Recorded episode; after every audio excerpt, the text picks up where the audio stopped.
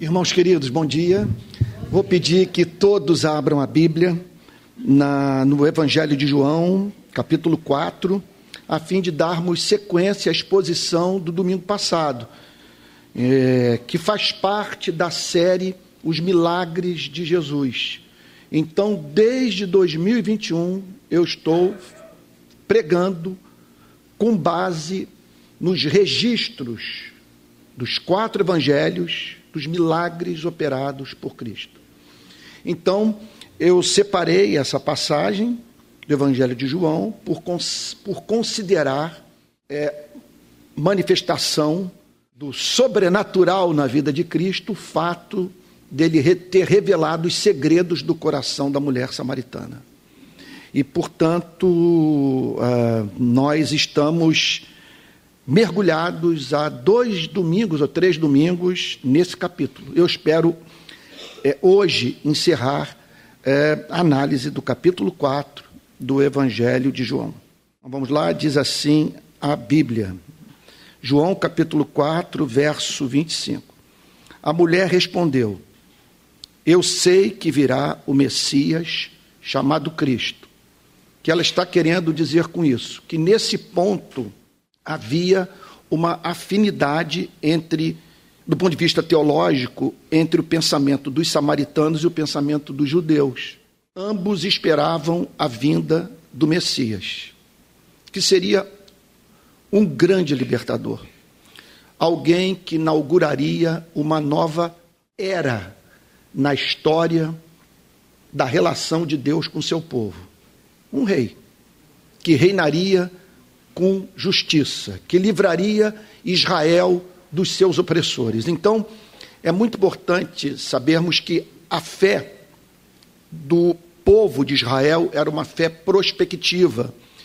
Eles olhavam para o Messias que viria, enquanto que a nossa fé é retrospectiva. Nós olhamos para o Messias que veio, embora aguardemos o seu retorno. Então, essa mulher a mulher samaritana declara: Eu sei que virá o Messias, que ela havia chegado à conclusão que estava diante de um profeta, de um mensageiro de Deus, pelo menos. Então, por se ver diante de alguém versado em teologia, ela levanta essa questão. Eu sei que virá o Messias, quer dizer, ela, ela faz essa declaração, chamado Cristo o Messias, a promessa de Israel, o rei que reinará para sempre, chamado Cristo, que significa em hebraico ungido. Aquele que seria ungido com o Espírito Santo, receberia um poder especial, a fim de exercer os ofícios de profeta, sacerdote e rei. Ele incorporaria esses três ofícios em sua vida. Então, eu sei que virá o Messias, chamado Cristo, ungido, e quando ele vier, nos anunciará todas as coisas. Portanto, ela declara, e é verdade o que essa samaritana afirma, que com a chegada do Messias, Israel receberia um novo tipo de conhecimento teológico muito mais amplo, muito mais extenso, muito mais profundo do que aquele que até então gozava. Por isso que é muito importante nós entendermos que, à luz das escrituras do Antigo e do Novo Testamento, a teologia não é algo estático, está sempre em processo de desenvolvimento e, entre outras coisas, em razão do intercâmbio com os demais campos de pensamento. Mas, de uma forma toda especial, por força dessa obra do Espírito Santo no seio da igreja, que faz com que a igreja, no decorrer dos séculos, tenha uma visão mais exata do seu Criador, do seu Redentor, sabe? do plano da redenção e da forma é, de viver que mais glorifique a Deus. Então, eu estou apresentando aqui o que é parte negociável da chamada visão pós-milenista, aquela que acredita que Jesus, não estou dizendo que eu a professe, mas os pós-milenistas, e não são poucos os excelentes teólogos que professavam fé no pós-milenismo, entre eles Arcis Sproul, O, o, Jonathan Edwards, o Jonathan Edwards acreditava que por meio da ação da igreja o evangelho se espalharia pelo mundo e que nós viveríamos num período de grande prosperidade em razão da obra do Espírito Santo por meio da igreja. Ele acreditava numa igreja muito mais excelente no final dos tempos. Que os homens e as mulheres resolveriam problemas até então não resolvidos, e que, do ponto de vista teológico, a igreja teria uma compreensão do evangelho muito mais profunda do que até então tinha. Olha, e pior é que há muita evidência de que há algo extraordinário no seio da igreja, levado a cabo pelo Espírito Santo no decorrer dos séculos. Porque, por exemplo, compare a teologia da reforma com a teologia da patrística a teologia do primeiro, segundo século com a teologia do século XVI. A diferença é brutal. Brutal. Embora encontremos na patrística, no período dos pais da igreja, esse gigante, Agostinho de Hipona. Mas do ponto de vista da sistematização do pensamento, o que houve a partir da reforma é, é impressionante, é, é insuperável em especial a compreensão da doutrina da justificação pela graça mediante a fé do que eu conheço de história da teologia, o que Martinho Lutero falou sobre a graça de Deus, jamais até então havia sido pregado na igreja de Cristo. Então, aqui está essa mulher dizendo: quando ele vier, nos anunciará todas as coisas. Portanto, é, é amplo o, o, campo de conhecimento possível que, contudo, você e eu ignoramos. Esteja certo de uma coisa: o nosso Deus é muito mais belo, muito mais majestoso, muito mais excelente do que o que acreditamos, do que o que conhecemos, do que o que a igreja nos permitiu saber. Quando ele vier, anunciará todas as coisas, ou seja, muito que nós não sabemos e que passaremos a saber quando o Messias vier. Aí isso levanta uma questão teológica que eu não tenho tempo aqui para, para abordar. Quanto de conhecimento teológico uma pessoa precisa ter para ser considerada cristã? Essa é uma questão seríssima, mas fica aí para que os irmãos pensem sobre ela, saiam em busca de uma resposta, de modo que a igreja não perca a sua identidade, mas ao mesmo tempo não coloque para fora aqueles que é, são carentes de um, te, de um conhecimento teológico mais extenso e que, contudo, creem, no mínimo, necessário para que a destra da comunhão seja estendida na vida desse irmão, dessa irmã que teve um encontro com o Evangelho. Então, Verso 26. Jesus disse: Eu sou o Messias. E aqui ele declara para a mulher samaritana quem ele era. Ele simplesmente diz aqui o seguinte: que você está diante do cumprimento de todas as profecias do Antigo Testamento. Aqui está aquele acerca de quem Moisés falou. Você está conversando com o Messias. Eu sou o Messias, eu que estou falando com você. Nós vamos agora entrar num campo do, dos mais importantes do conhecimento teológico, que é o campo da epistemologia, do meio de aquisição da compreensão da verdade, de modo que você esteja absolutamente seguro de que conheceu a verdade e foi tornado livre por ela. Vamos lá. A experiência dessa mulher é de certa forma, equivalente à nossa experiência nessa manhã. Eu sou o Messias, eu que estou falando com você. Qual é a diferença entre a experiência da samaritana e a nossa? Cristo não está dizendo isso face a face, em carne e osso, literalmente diante dos nossos olhos. Nós estamos recebendo hoje a mesma informação dessa mulher só que por meio da leitura de um livro, de um registro histórico. A pergunta das perguntas é: meu Deus, como nos certificarmos de que o que está escrito nesse livro é verdadeiro. Como chegarmos à conclusão que Jesus é o Messias. Mas não apenas isso. Os demônios o sabiam. Judas estava certo desse fato. A questão é como crermos indubitavelmente que Jesus é o Messias, é a esperança de Israel, é o Filho de Deus. Mas veja só, a ponto de nos piores reveses da vida não abrirmos mão de Cristo, a ponto de botarmos a nossa vida no altar em sacrifício, abrindo mão até mesmo de prazeres legítimos, contudo inviabilizadores do nosso ministério, da nossa vida, da nossa eficácia pública, a fim de que Cristo seja glorificado por meio de nós. Como obter um nível de certeza que nos mova a dar o outro lado da face para o nosso adversário, a caminhar a segunda milha, a dar a todo aquele que nos pede algo. Deixa eu reformular a pergunta. Voltemos para a pré-reforma, para a reforma protestante, para os dias subsequentes aos dias de Lutero e Calvino com os nossos irmãos protestantes sendo enforcados, incinerados. O que os moveu a aceitarem com ações de graças o sacrifício de suas vidas?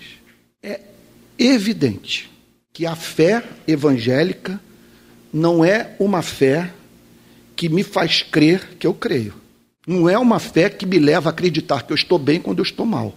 A fé revelada pelo Antigo, pelo Novo Testamento, vem sempre acompanhada desse elemento de visão que convence a mente e o coração e que nos move a estarmos absolutamente certos de que Jesus é o Messias, embora não o tenhamos visto tal como a samaritana viu.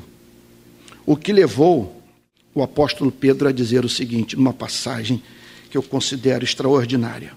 Nisso vocês exultam, embora no presente, por breve tempo, se necessário, sejais contristados por várias provações, para que, uma vez confirmado o valor da fé que vocês têm, muito mais preciosa do que ouro perecível, mesmo apurado pelo fogo, resulte em louvor, glória e honra na revelação de Jesus.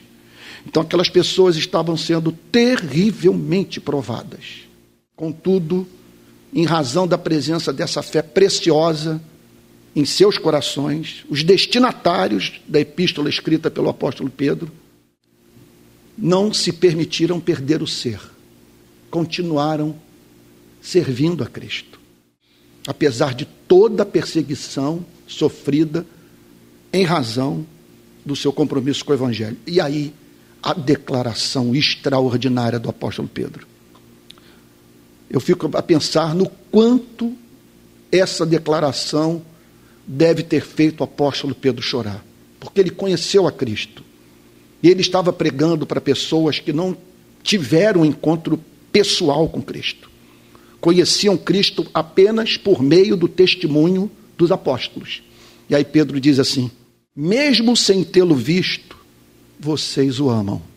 Mesmo não o vendo agora, mas crendo nele, exultam com uma alegria indescritível e cheia de glória.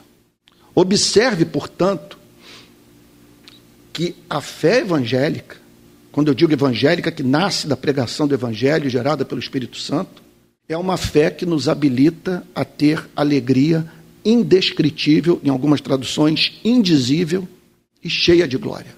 A pergunta que eu me proponho responder nessa manhã é a seguinte: como que uma pessoa chega a esse nível de convicção?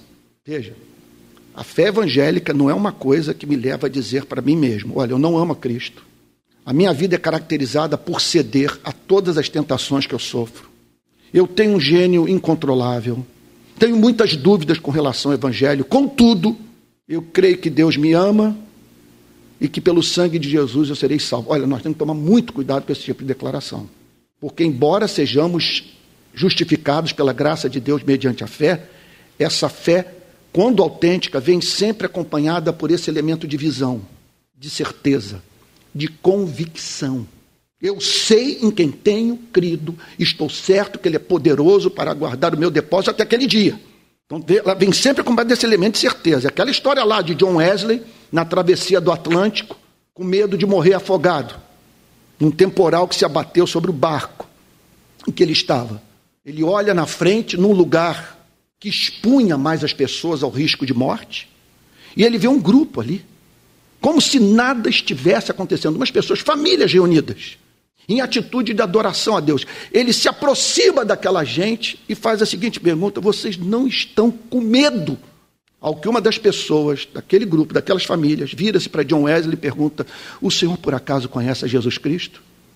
Eram os irmãos morávios, que estavam vivendo um Pentecoste que os habilitou naquela tormenta a virarem-se para John Wesley e perguntarem: O senhor conhece o Cristo que nós conhecemos?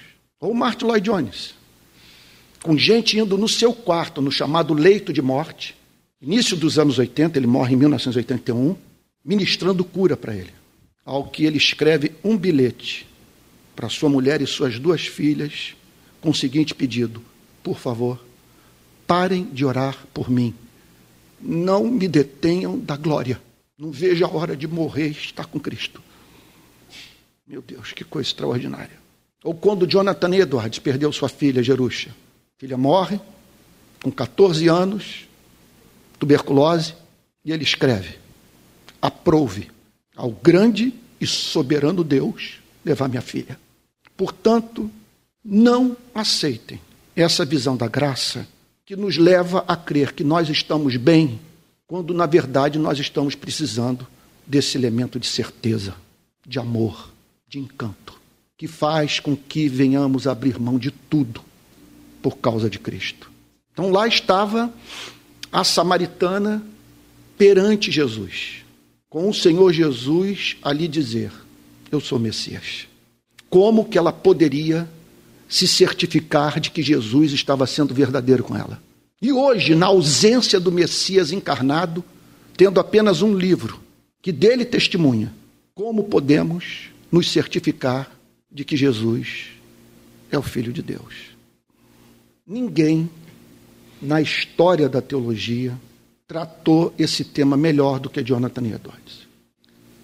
Nas páginas que vão da 217 a 236 do seu livro Religious Affections, o Tratado sobre as Afeições Religiosas, Jonathan Edwards trata desta questão de fundamental importância.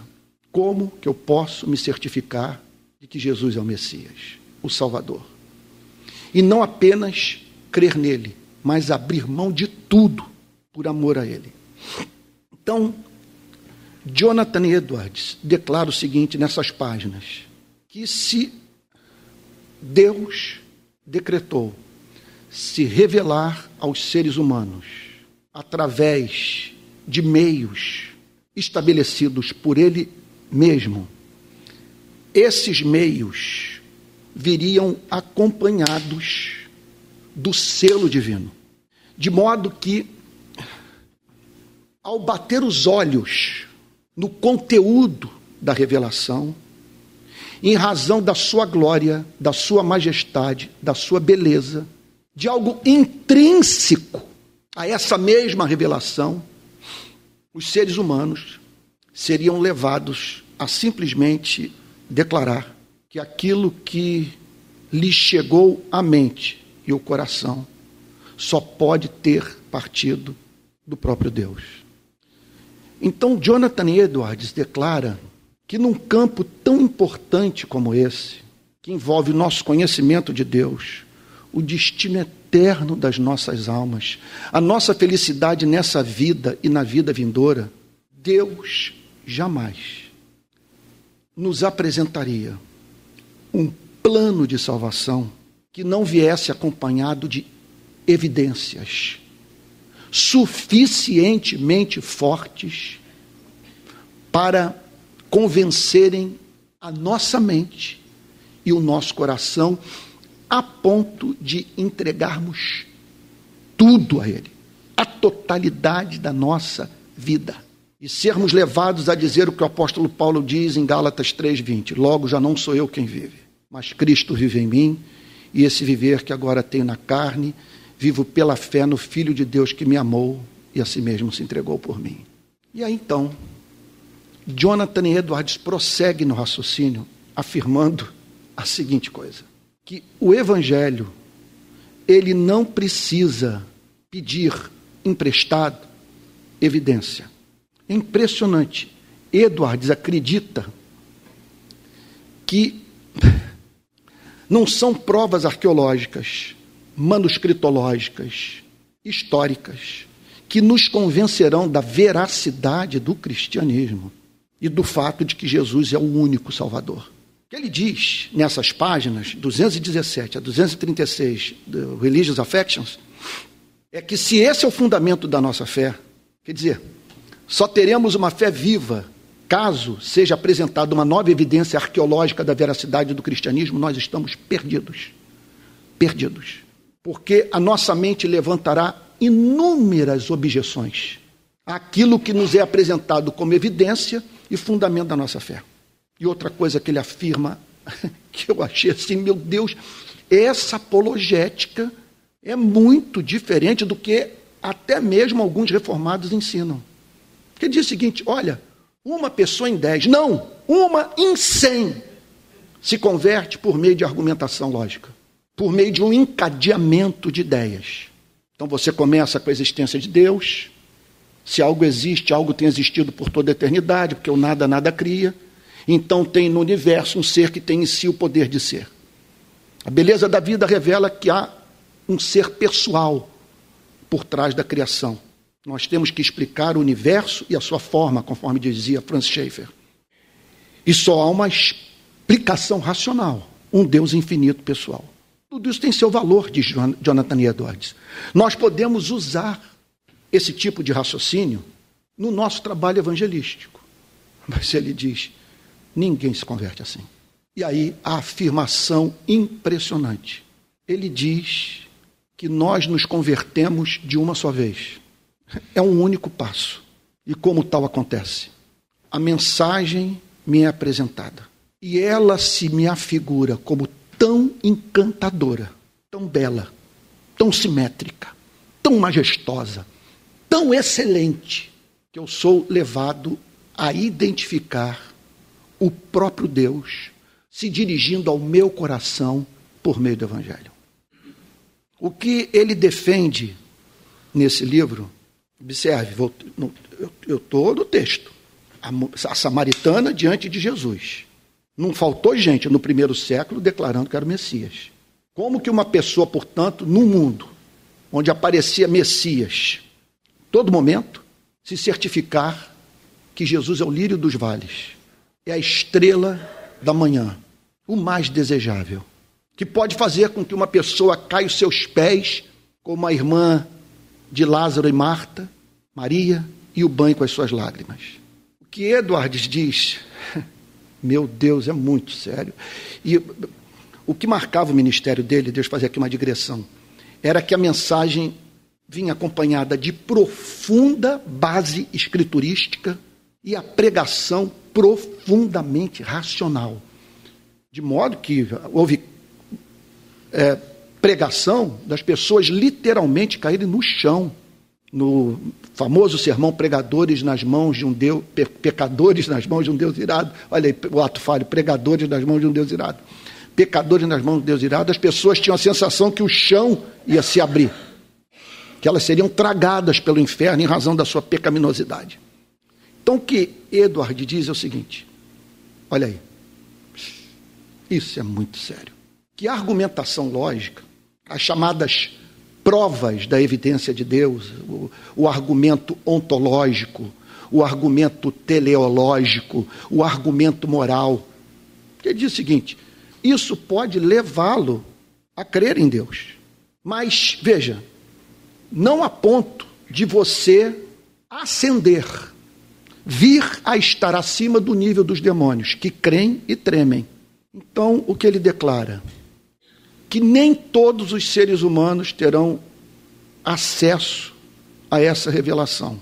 Os seres humanos são, por natureza, inimigos da verdade do Evangelho. Eles odeiam o que o Evangelho ensina. Ninguém gosta de ser confrontado com seus pecados. A mensagem do Evangelho pressupõe que nós precisamos de um redentor. Então, muito do que o Evangelho declara é repugnante para o homem natural. Aí, o que Edwards afirma é que tem que haver uma correspondência entre a natureza humana e o Evangelho. Que você não entenderá o Evangelho espiritualmente enquanto não nascer de novo. Você simplesmente não experimentará encanto pelo Evangelho, porque o Evangelho demanda que você esteja no mundo do amor. Tem que haver uma familiaridade entre você e a mensagem do Evangelho. Você tem que ver glória. Você tem que ver excelência nessa mensagem. Glória no Deus contra quem pecamos. Glória no seu caminho de redenção.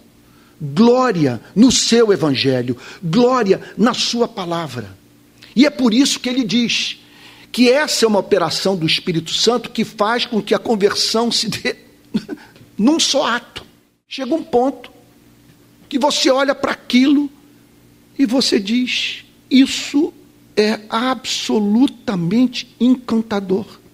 Se a verdade alguma vez foi revelada aos seres humanos, só pode ser essa que nós encontramos no Evangelho. Deixa eu dizer o que aconteceu comigo. A minha conversão foi acompanhada de muita perturbação intelectual. O meu primeiro movimento, no início dos anos 80, em direção ao cristianismo, foi é, movido, foi, teve como força motriz é, a minha vida emocional.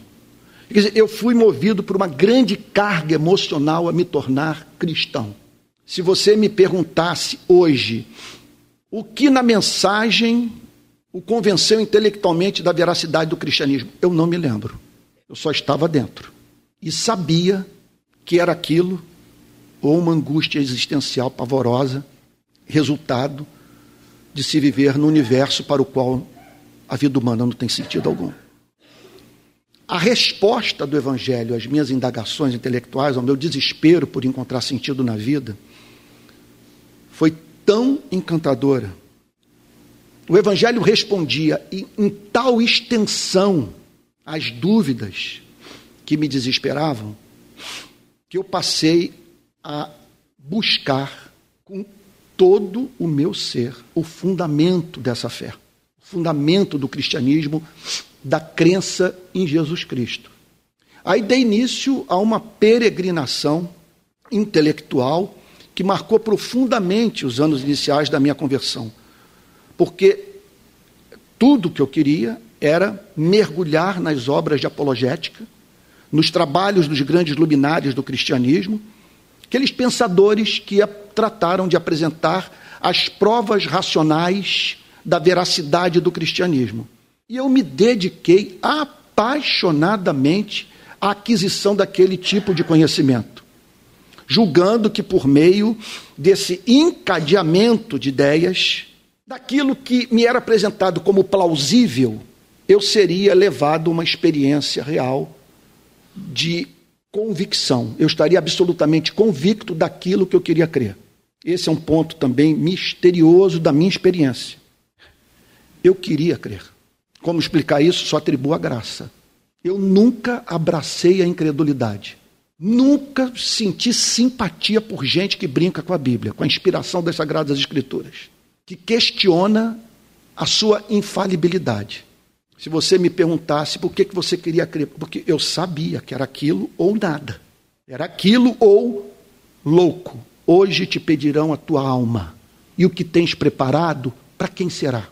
Até que um dia eu resolvi andar na praia vou lhes dizer o que aconteceu comigo, que depois eu fui entender, lendo Jonathan Edwards, que é a descrição que a própria Bíblia faz do processo de conversão. Eu estava na praia andando, tomado de dúvida.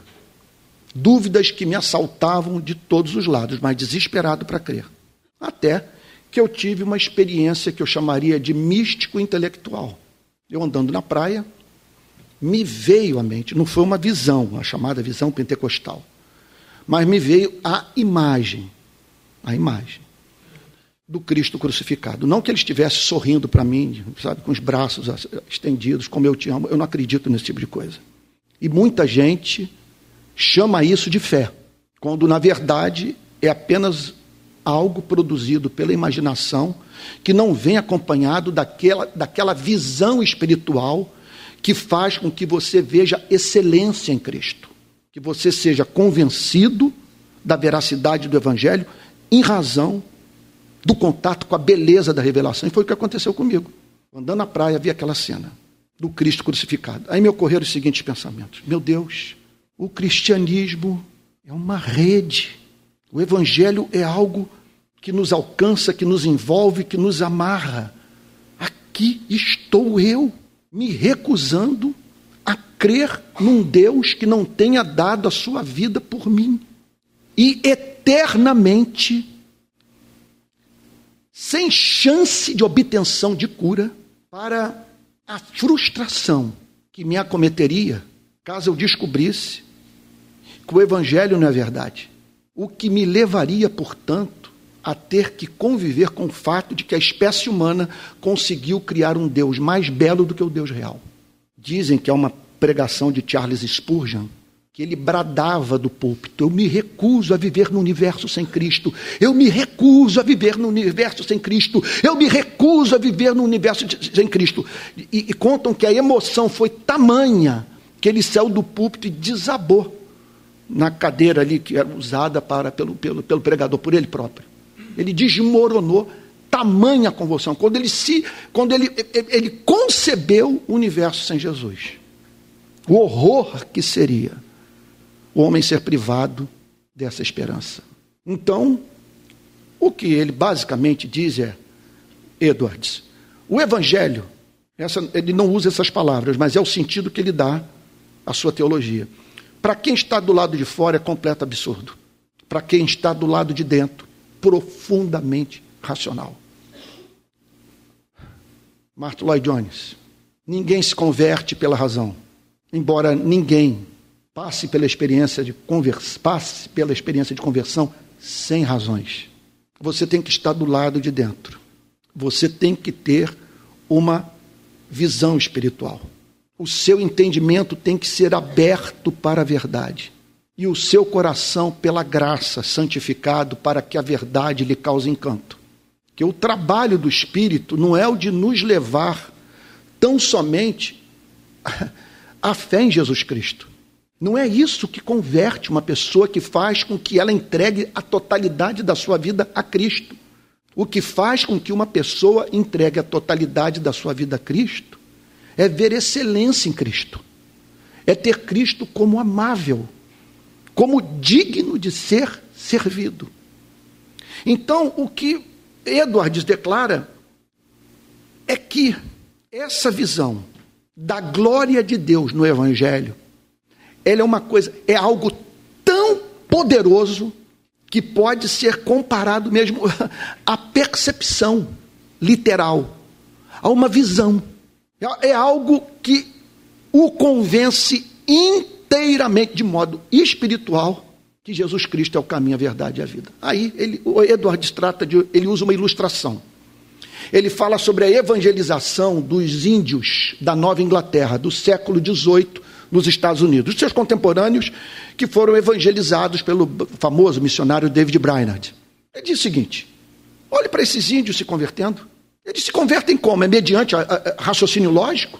Apresentação das evidências da existência de Deus, de que o universo tem um Criador, eles se, eles se convertem como? Para eles se tornarem cristãos, nós vamos ter que falar sobre manuscritologia, sobre história, falar sobre a plausibilidade do que aquilo que a Bíblia fala ter acontecido no tempo e no espaço. Eles não se convertem assim. Simplesmente nós pregamos o Evangelho para eles e eles recebem esse poderosíssimo testemunho do Espírito, que os convence que algo tão lindo, algo tão majestoso, algo tão excelso, só pode ter partido do trono da graça de Deus. E eu estou aqui, amados irmãos, nessa manhã para lhe dizer o seguinte: é por esse tipo de convicção que nós temos que procurar. Sem ela, nós não daremos conta, porque a nossa jornada é dura, curta, incerta. Estamos sujeitos a um sem número de tribulações, da dor tão excruciante que tentará nos convencer de que a teologia não explica os fatos da vida. Ou melhor, os fatos da vida vão de encontro à teologia. Negam o que o cristianismo ensina. O que funciona como âncora de alma é essa experiência sobrenatural que deveria levar você e a mim a nos agarrarmos ao anjo do Senhor e dizermos: Não te deixarei ir enquanto tu não me abençoares. Não estou dizendo que você não deva ler, eu até sugiro aqui que você leia Pascal, me ajudou muito. Francis Schaeffer, aqui sem seguir a ordem cronológica. Santo Agostinho, Tomás de Aquino, Bavinck, João Calvino, C.S. Lewis. Não estou dizendo que você não deva ler esses grandes teólogos, pregadores e apologistas cristãos. Marcaram profundamente a minha vida. Eu tenho que reconhecer. Por exemplo, quando eu me deparei no Deus que intervém do Francis Schaeffer, com a declaração: olha, a questão intelectual básica é descobrirmos que conjunto de pressuposições explica a realidade. O acaso, o nada ou um Deus infinito pessoal. Isso teve muito sentido para mim. Então, esse tipo de raciocínio ajuda, mas não é isso que o manterá crente na hora da perda, da decepção, da oração não ouvida. Naquele momento em que você tem que abrir mão de um desejo que lhe é caro, a fim de por meio da sua morte, fazer com que pessoas encontrem a vida. O ser humano carece dessa visão. Talvez você esteja dizendo, Antônio, você poderia mencionar pelo menos algum texto das Sagradas Escrituras que prove o que você está dizendo que o Jonathan Edwards ensinou? Há muitas passagens. Uma das mais importantes, Jesus vira-se para Pedro, tal como se dirigiu à mulher samaritana. E vocês? Você, o que tem a dizer sobre mim? Quem eu sou? Tu és o Cristo, o Filho do Deus vivo. Qual foi a resposta que Jesus lhe deu? Você é um privilegiado. Você tem mais neurônio do que todo, todos os demais homens de Israel. Não, sua natureza é muito boa. Sua avó orou por você. Não. Você soube buscar a verdade e a encontrou. Bem-aventurado és, Simão Barjonas, porque não foi carne nem sangue quem tu revelou essas coisas, mas o meu Pai que está nos céus. É uma revelação. Então, como que uma pessoa. Eu não estou dizendo que o cristianismo seja racional. O que eu estou dizendo é que o cristianismo, como que se dá a conversão? É alguma coisa da qual você se aproxima. Porque o cristianismo está aí. Você não pode, é, é, é desonestidade intelectual você descartar o cristianismo sem ao menos ter parado para considerá-lo. Ele está aí, dois mil anos. Você não pode ficar falando de Jesus Cristo de tabela sem nunca ter lido o Evangelho.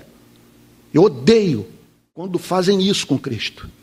Da mesma maneira que marxistas odeiam quando nós falamos sobre Marx sem jamais termos lido Karl Marx. É muita desonestidade intelectual. E é desonestidade intelectual você botar na boca de Cristo o que Cristo nunca falou. De você descartar a mensagem de Cristo sem jamais ter parado para ler Mateus, Marcos, Lucas e João. Então, eu me aproximo de Mateus, Marcos, Lucas e João, e não há dúvida que há níveis de excelência na Bíblia. Nem todos os textos têm a mesma glória, pelo amor de Deus. Comparar Levítico com Romanos 5, com Romanos 8, com o Sermão da Montanha, não tem como. É glória. Tem, tem, você tem na Bíblia o pão de açúcar, você tem na Bíblia, sei lá, o Corcovado, você tem na Bíblia a Cordilheira dos Andes, você tem o Himalaia, você tem o Everest. Romanos 8 é o Everest, sem a mínima dúvida. Então eu me aproximo. Isso pode acontecer por, por honestidade intelectual. Às vezes você tropeça, você não estava procurando nada. De repente aquilo lhe foi apresentado e o convenceu. Mas pode acontecer isso, você se aproxima. Olha, é algo que marcou a história, dividiu o mundo, antes e depois do chamado carpinteiro de Nazaré, e você se aproxima. E quando você se aproxima, você é tragado, você é engolido. Algo agarra e o traz para dentro. E o que o agarra e traz para dentro? O que Eduardes diz, o que minha experiência me revelou, o que se percebe no, no testemunho dos santos de Deus é o contato com a beleza, com a beleza do Evangelho. Você olha e diz: Isso é lindo. Você percebe a impressão digital de Deus. Não tem aquele samba que diz: quem não gosta de samba, bom sujeito não é, é ruim da cabeça ou doente do pé? Aí eu leio para você. Bem-aventurados os humildes de espírito, porque dos tais é o reino dos céus. Bem-aventurados que choram, porque serão consolados. Bem-aventurados os mansos, porque herdarão a terra. Bem-aventurados os que têm fome e sede de justiça, porque serão fartos. Bem-aventurados os pacificadores, porque serão chamados filhos de Deus. Bem-aventurados os limpos de coração, porque verão a Deus. Lamento lhe dizer, se você não ver beleza nisso, não vê beleza nisso, você precisa nascer de novo.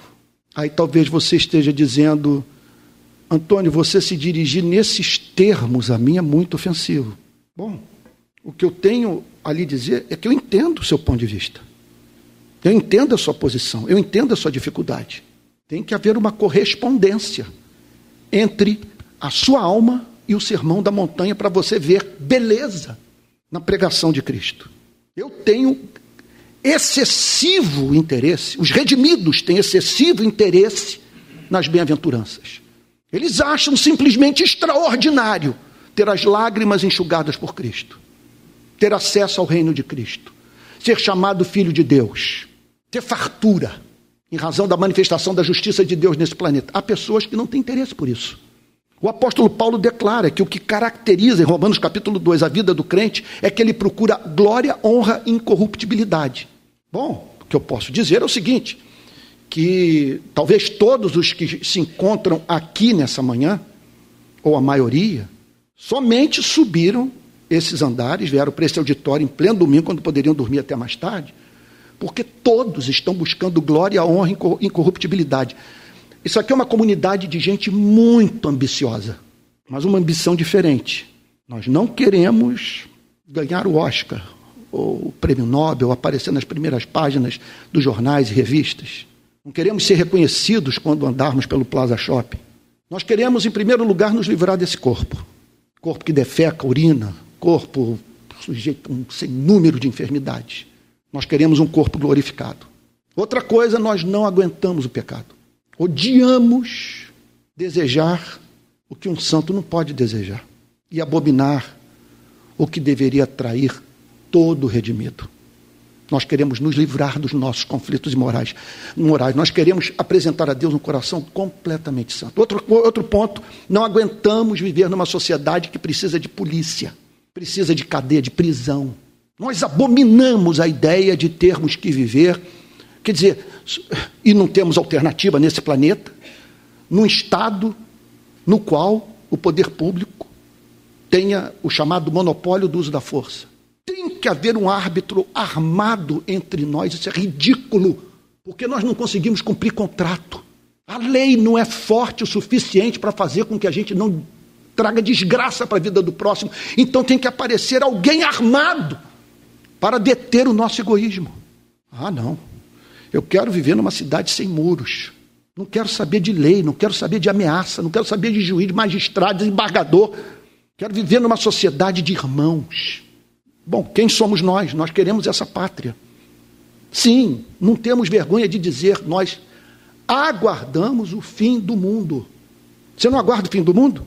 Eu diria que o grande sinal que você nasceu de novo é o anseio pelo fim dessa presente ordem. Ontem, uma menina de três anos, de nome Heloísa, após passar nove dias agonizando no hospital, morreu vítima de um tiro desferido por um policial rodoviário federal. Pense na família. Só a dor dessa família já é suficiente para almejarmos o fim do mundo. Vamos para a Bíblia. Primeiro aos Coríntios, primeira epístola do apóstolo Paulo aos Coríntios, capítulo 2, verso 10. Aqui eu termino. Todos acharam? 1 Coríntios, capítulo 2, verso 10. Deus, porém, revelou isso a nós por meio do Espírito, porque o Espírito sonda todas as coisas, até mesmo as profundezas de Deus.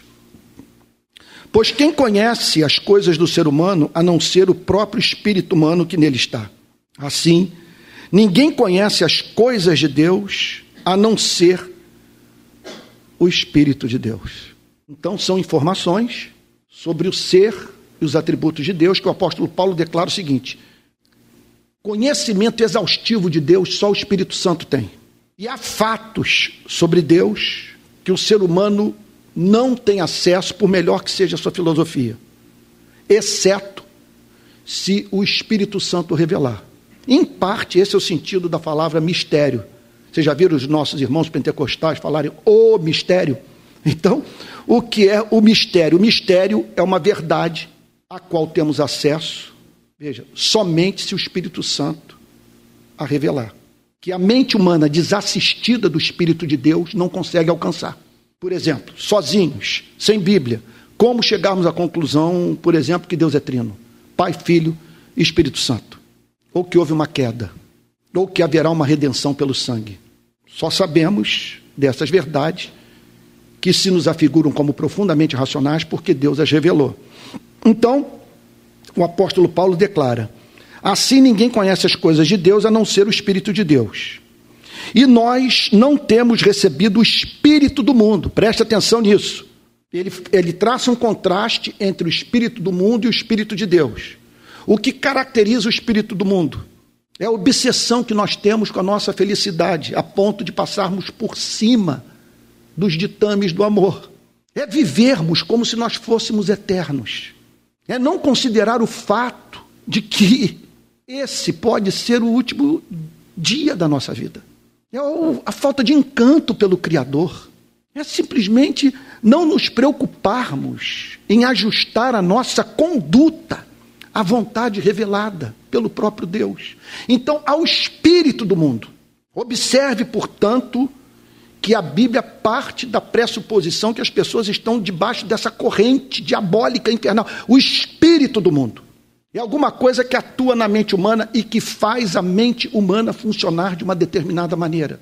Eu me lembro de Pascal dizendo no seu livro Os Pensamentos: Meu Deus, como pode?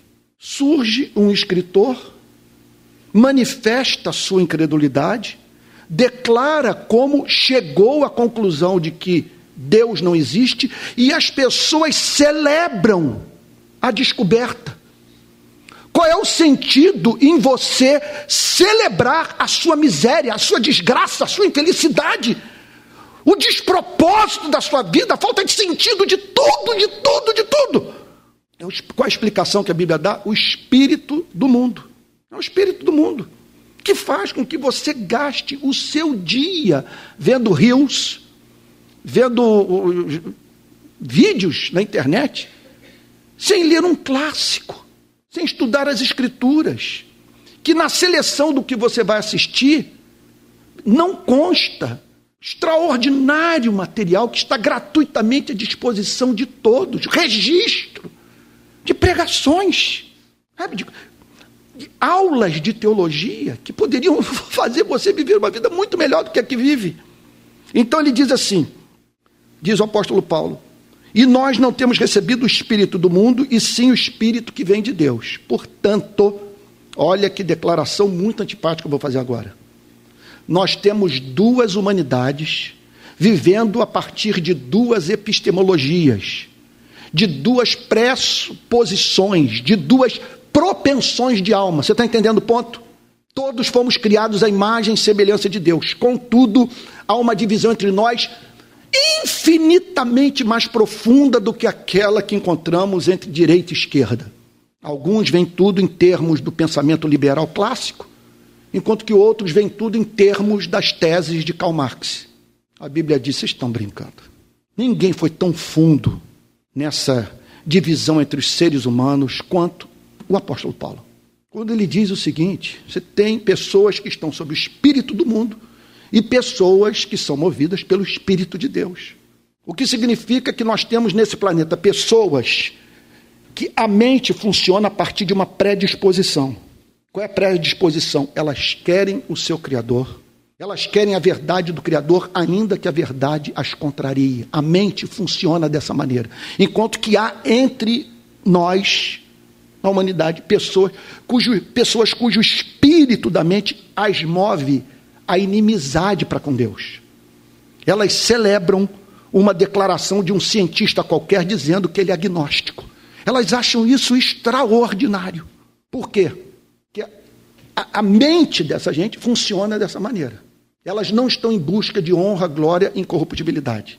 Uma vez eu tentei explicar isso na Barra, na, na igreja onde eu era pastor. Eu já vivi essa experiência. Você entra literalmente no Museu do Louvre, em Paris, com alguém. Aí você quer que a pessoa com quem você entrou tenha a experiência estética que você teve vendo Renoir ou Gauguin. Sabe? E aí, você, quando olha para o lado, você vê que a pessoa simplesmente se vê num tormento. A coisa que mais alegraria naquele dia era sair correndo do Museu do Louvre e se dirigir para o Champs-Élysées para fazer compra. Ou então você põe bar para a pessoa vir. Aí você, ai meu Deus, que ela experimente o que eu experimento quando eu ouço bar. Nada. Nós estamos falando de pessoas que não têm senso estético, não têm senso artístico. Elas estão mortas para aquele tipo de beleza. E o mesmo acontece com o evangelho, não é intelecto. Não é só compreensão intelectual da verdade, não é só apologética, não é só, vamos dizer, evidência racional da existência de Deus ou da veracidade da historicidade de Cristo. É um coração que ama o amor, ama o belo, ama o justo, ama o santo. E que quando se vê diante da beleza de Deus, é movido ao louvor, às ações de graças a entrega da totalidade da vida ao próprio Deus. Aqui, vamos terminar. Olha o que, que Paulo diz. E nós, não, e nós não temos recebido o Espírito do mundo, e sim o Espírito que vem de Deus, para que conheçamos o que por Deus nos foi dado gratuitamente. Sem ação do Espírito Santo, sem chance. Agora, essa parte final é o que de mais excelso tem na Bíblia, do ponto de vista da compreensão do processo de conversão, ou o que leva uma pessoa a estar segura de que o Evangelho é a revelação de Deus. Olha o que, que Paulo diz, por favor, leia com atenção. Disto também falamos, não em palavras ensinadas pela sabedoria humana, mas ensinadas pelo Espírito. Entre outras coisas, é claro, ele está fazendo, ele está estabelecendo um contraste aqui entre Sócrates, Platão, Aristóteles e Jesus e o conhecimento que vem pelo Espírito Santo. Veja, do ponto de vista da relação do ser humano com o seu Criador. Não estou dizendo que o apóstolo Paulo foi um homem que, que menosprezou toda a produção intelectual grega. O que eu estou dizendo é que quando os gregos paravam para falar sobre Deus e os seus atributos, simplesmente levava o apóstolo Paulo a dizer: o que essa gente ensina é loucura. É como alguém já falou, aquilo sobre o que os gregos falavam, os hebreus viam. Essa é a diferença entre Jerusalém e Atenas. Os gregos falavam sobre Deus, os hebreus viam a Deus. E Paulo prossegue dizendo: Mas ensinadas pelo Espírito, conferindo coisas espirituais com espirituais. Conferindo coisas espirituais com, espirituais. Olha o cérebro em atividade, porém a partir do conteúdo da revelação. Verso 14. Meu Deus, eu não sei, o impacto disso na minha vida é impressionante. Ora, a pessoa natural, ou o homem natural em algumas versões, não aceita as coisas do Espírito de Deus. Está entendendo o ponto? Não aceita. Ele não tem interesse, ele não quer saber de céu. Ele não quer saber de arrependimento, ele não quer saber de arrebatamento, não quer saber de novo nascimento, não quer saber sobre o processo de santificação. Você fala sobre a justificação pela fé, ele dorme. Ele não aceita as coisas do Espírito de Deus, essas coisas do Espírito de Deus o contrariam, golpeiam seus interesses egoístas, porque eles são loucura. Por que eles são loucura? Você só tem 80 anos de vida, em média, e você decide pegar esses 80 anos de vida e vivê-los no caminho estreito. Qual é o sentido de uma coisa como essa? De tomar sua cruz Eu só tenho 80 anos de vida, em média. E eu decido percorrer esses 80 anos carregando minha cruz. A cada dia morrendo para que na minha morte as pessoas encontrem a vida. Qual é o sentido disso? O sujeito ouve e diz: Isso é loucura. Loucura me estar numa igreja, lidar com tanta gente desagradável. Isso é uma loucura. Tem muito menos dar dinheiro para a igreja.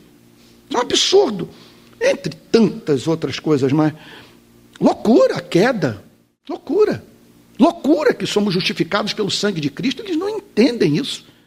Aí Paulo diz: e ele, e, é, e olha só, e ela, a pessoa natural, e ela não pode entendê-las. Está entendendo o ponto?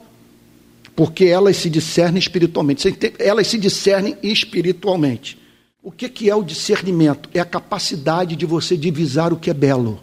É o que faltou nesse país de 2018 para cá. As pessoas olharam e não viram quanto que a coisa era feia. Foi um colapso do discernimento. Perda completa de discernimento. Não, não vou entrar aqui em exemplos, não, que vai estragar a mensagem. Falta de discernimento. E ela, e ela não pode entendê-las porque elas se discernem espiritualmente. Você tem que estar no mundo do espírito. Não estou dizendo que você se tornou um monge, um anacoreta. Não estou dizendo isso. Não estou dizendo que você, portanto, é, teve acesso a uma informação que só os iniciados podem obter. Não estou dizendo isso. Estou dizendo que você tem que estar no mundo do amor. Você está entendendo? Você tem que estar no mundo do amor para entender o Evangelho. Elas se discernem espiritualmente. Porém, a pessoa espiritual que nasceu de novo, que está sob a influência do Espírito, julga todas as coisas, mas ela não é julgada por ninguém. Pois quem conheceu a mente do Senhor para que o possa instruir? Nós, porém, temos a mente de Cristo. Então, meus amados irmãos, era minha intenção prosseguir no tema, no texto aqui da, de João, mas vamos parar nessa declaração espantosa. Então Jesus disse: Eu sou Messias, eu que estou falando com você. Para vocês, por favor, não pensarem que a pregação de hoje não foi expositiva, que foi temática. Não, eu estou expondo o versículo. E o que eu disse para vocês no início é que a samaritana viu Jesus. Ninguém aqui viu Jesus. Eu nunca vi Jesus. Nós temos a Bíblia. A samaritana estava, de, estava diante de Cristo. Nós estamos diante da Bíblia. Só que estar diante do Cristo encarnado não representou para um número incontável de pessoas experiência de redenção. Judas não se converteu, vendo todos os milagres que ele testemunhou. Impressionante. Edwards diz o seguinte: o que é uma visão espiritual? É você ver Deus sentado no seu trono? Ele diz: Isso não é visão espiritual. Quando Jesus voltar, ele virá na sua glória e os ímpios o verão, na companhia do seu exército angelical, e nem por isso se converterão. O que você precisa é dessa ação do Espírito mediante a qual as escamas caem dos olhos. E você contempla a beleza de Deus revelada em Cristo. Então, a mulher samaritana diante de Jesus, você e eu diante da Bíblia. Como nos certificarmos de que o que a Bíblia declara e o que Jesus falou para ela é verdadeiro, a ponto de nos convencer. Mas veja só, não é uma convicção qualquer, aquela convicção que nos leva a entregar toda a nossa vida para Cristo. É a mínima dúvida. É ao bater os olhos nele e na sua palavra, o Espírito revelar a beleza de Deus no seu filho, no evangelho de Jesus. E aí, talvez você esteja perguntando, Antônio, e aí então? Qual é a consequência prática disso tudo? Consequência prática é a seguinte: se você não passou ainda por essa experiência, é momento de você clamar por ela. Não há nada mais importante na sua vida do que você se dirigir para Cristo como cego de Jericó. Senhor, que eu torne a ver. Abra os olhos do meu coração. Tem um hino americano que eu amo muito. Quero te ver, Senhor. Quero te ver, exaltado e bem alto, brilhando na luz da sua glória. É possível você conhecer a verdade indubitavelmente. É possível você se certificar, sem que necessariamente tenha que recorrer à filosofia de que Jesus Cristo é o caminho, a verdade e a vida. Deus não deixaria sua alma na incerteza diante de questões tão centrais para a nossa existência. Ele quer lhe dar a segurança mais profunda de que Jesus é o Deus que se fez homem, que no princípio era o Verbo, o Verbo estava com Deus e o Verbo era Deus. E ele se fez carne e habitou entre nós, cheio de glória e verdade. E nós vimos a sua glória, glória como do unigênito do Pai. Vamos orar? Vamos ficar de pé?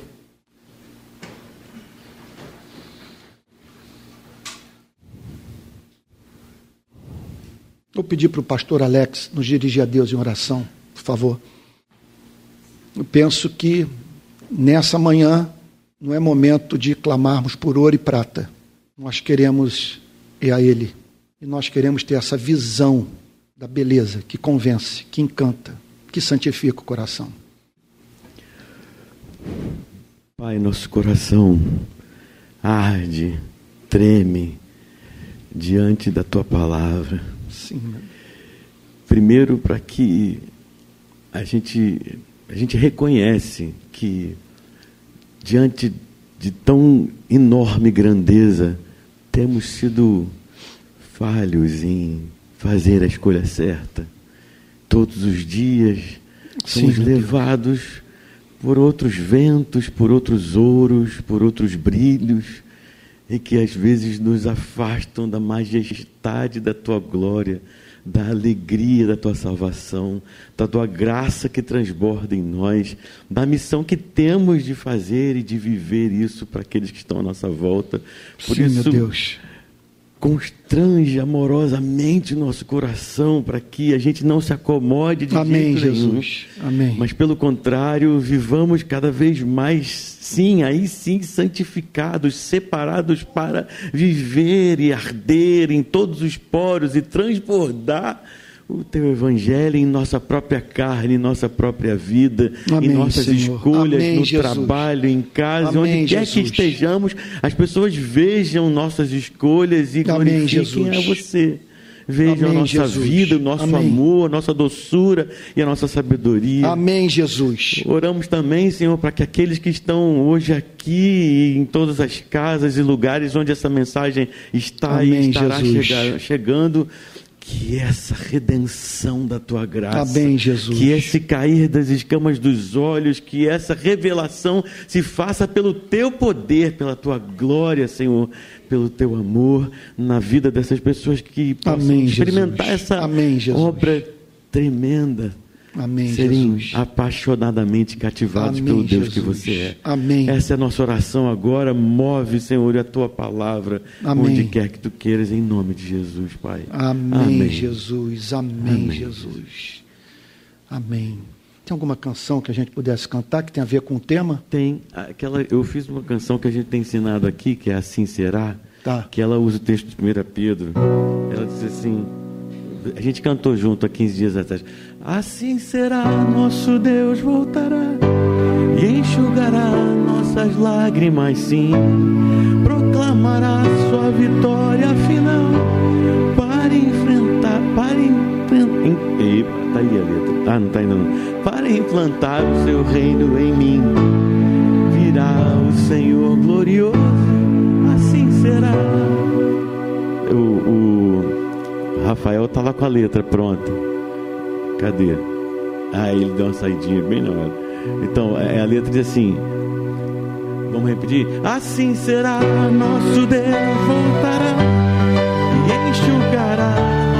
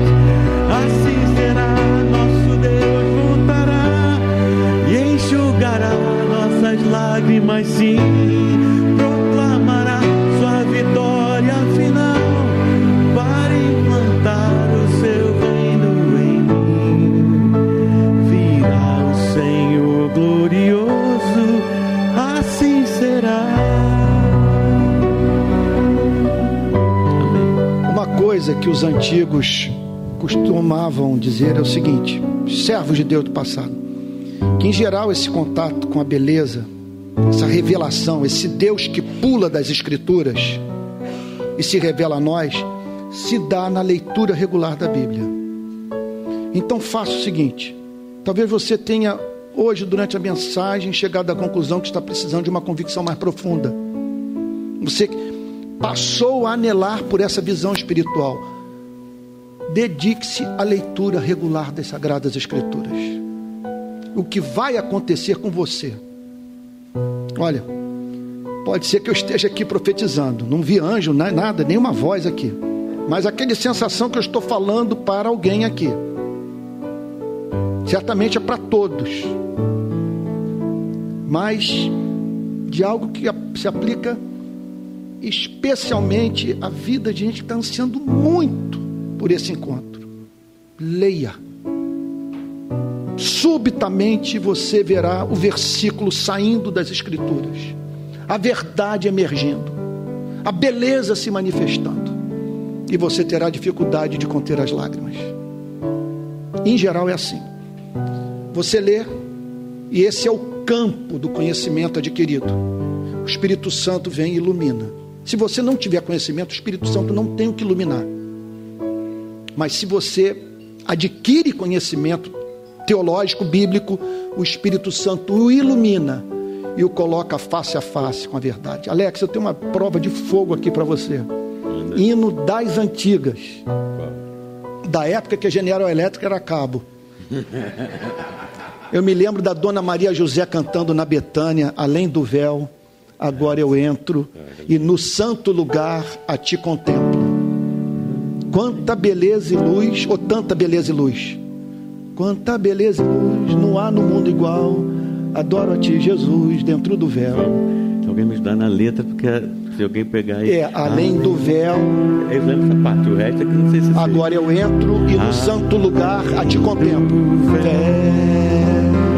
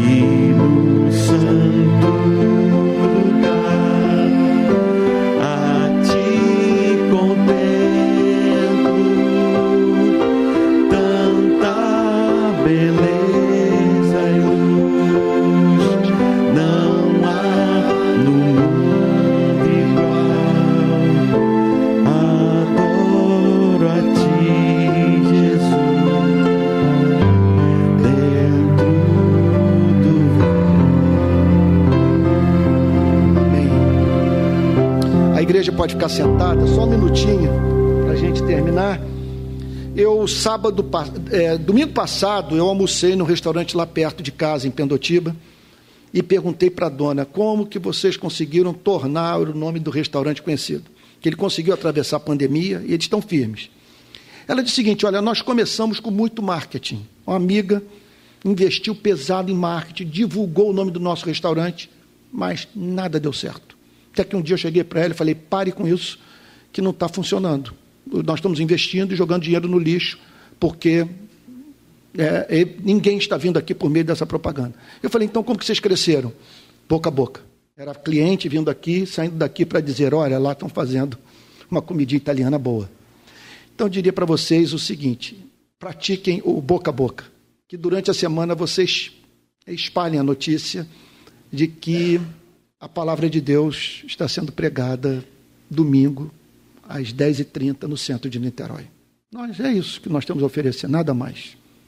É a pregação das Escrituras Sagradas. Tá? Tem bancos aí que estão para ser ocupados por gente preciosa, que quando conhecer a verdade vai poder dizer: Antes eu te conheci apenas de ouvir falar, mas hoje meus olhos te veem.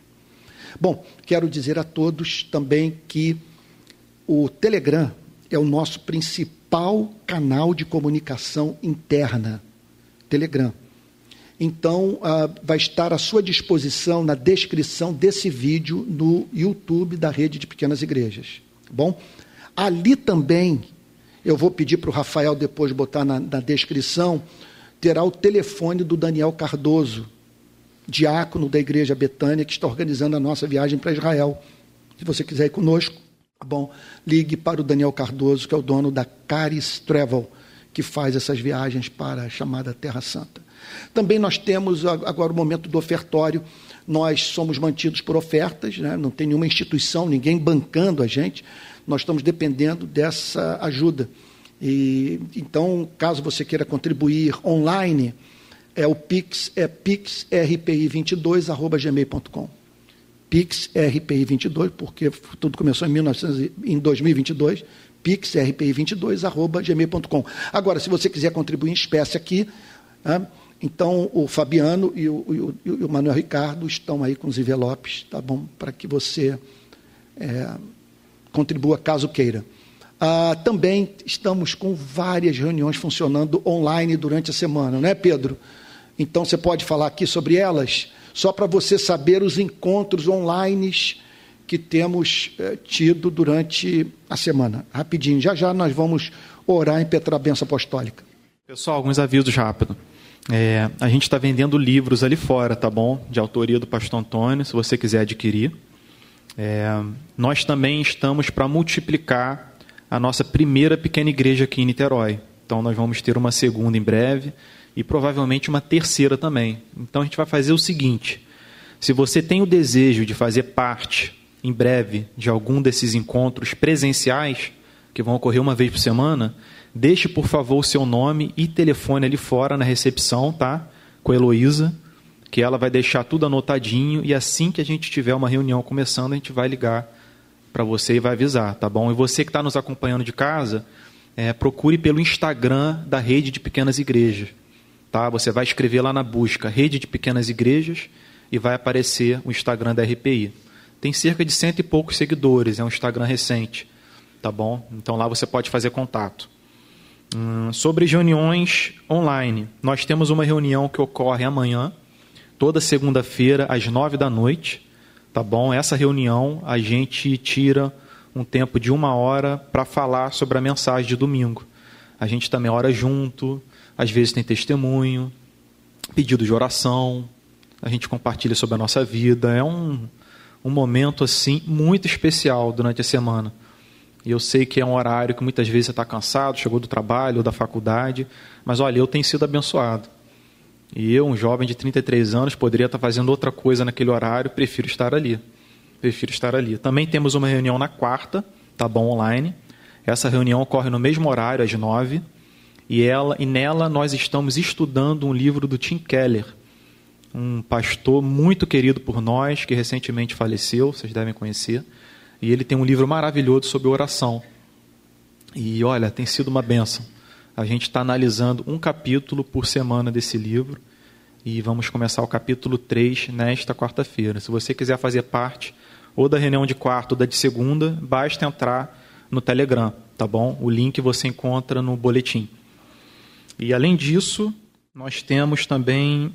Não, é só isso. é só isso. Obrigado. É, eu ia dizer alguma coisa, me esqueci.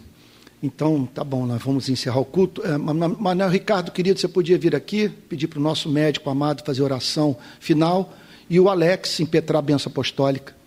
Tá bom? Oh, meu Deus, eu ia falar alguma coisa tão legal. Deu branco. Hum. Se que orem por mim, não, não, é, não é nem isso.